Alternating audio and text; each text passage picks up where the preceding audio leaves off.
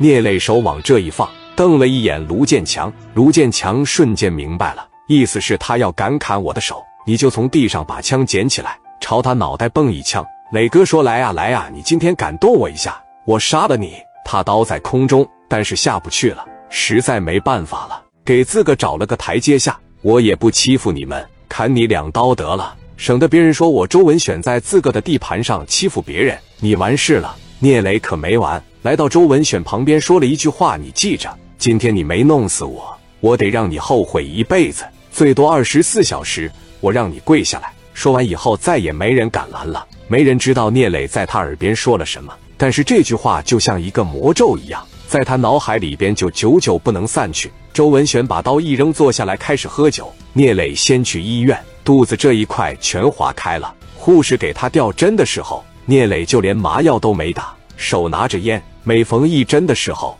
他的眉毛就不自觉地动一下，在想这个事该怎么办。这个时候，周文选反应过来了，就感觉这个事不太对。他在青岛不是没有朋友的，问问这小子是干啥的。周文选拿着电话打给青岛哥们：“我是泰安的周文选，向你打听个人青岛的聂磊怎么样？聂磊综合实力就是一把。”据说前一段时间一伙东北人找事，李海亲自摆了个局找的聂磊，聂磊是一点面子也没给，而且当场就拍桌子大呼小叫。李海一点脾气没有，他手下这帮兄弟有个史殿林，手上有命案，那个卢建强是他的私人保镖，这小子手上的命案不止一条，他的四大金刚走到哪就是平推。我刚给聂磊砍了评书，不整个剧场吗？让聂磊给撬走了，他心里边挺不得劲，让我收拾聂磊。扇了几个嘴巴子，砍两刀。我告诉你呀，这个聂磊盯上你，无非只有两种结果：第一，使电林留意卢建强给你往车底下绑个炸弹，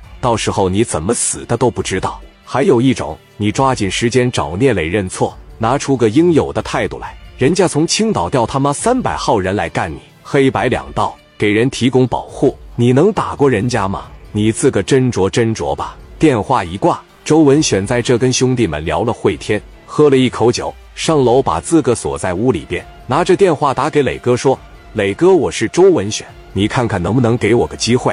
我这确实被架上去了。来之前我喝了不少的白酒，你也知道咱们在江湖上混的，给白道办事我也是拿了他们的，他们拿我也是当枪使了。我这一冲动，撤了你几个嘴巴子，砍你两刀。希望磊哥能够理解我的苦衷。你看这边你要多少钱赔偿？我亲自过去给你道个歉。”磊哥说：“不用。”我不用道歉，我也不差钱。你要面子，我更要面子。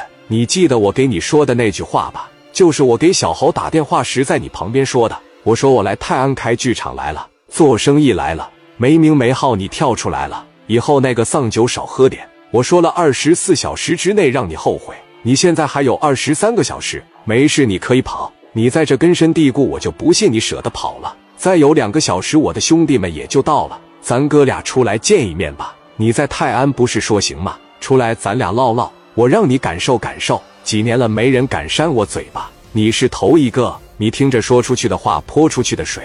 老爷们说话一个唾沫一个钉。我说让你后悔，你指定后悔。磊哥，我现在就后悔了。你给我个机会，我错了，我扎我自个两刀，我把我自个手指头剁下来。你让兄弟们回去吧，我给你拿一百万，给你跪下。一个社会大哥。怎么可以活得这么没有尊严呢？你不是挺要面子的吗？你只要给我跪下，这事就拉倒。但是有一点，等着你的临海酒店人最多的时候，把你那帮女孩兄弟都叫上，给我磕三个头，说一声磊大爷，我错了，我就饶了你，行吗？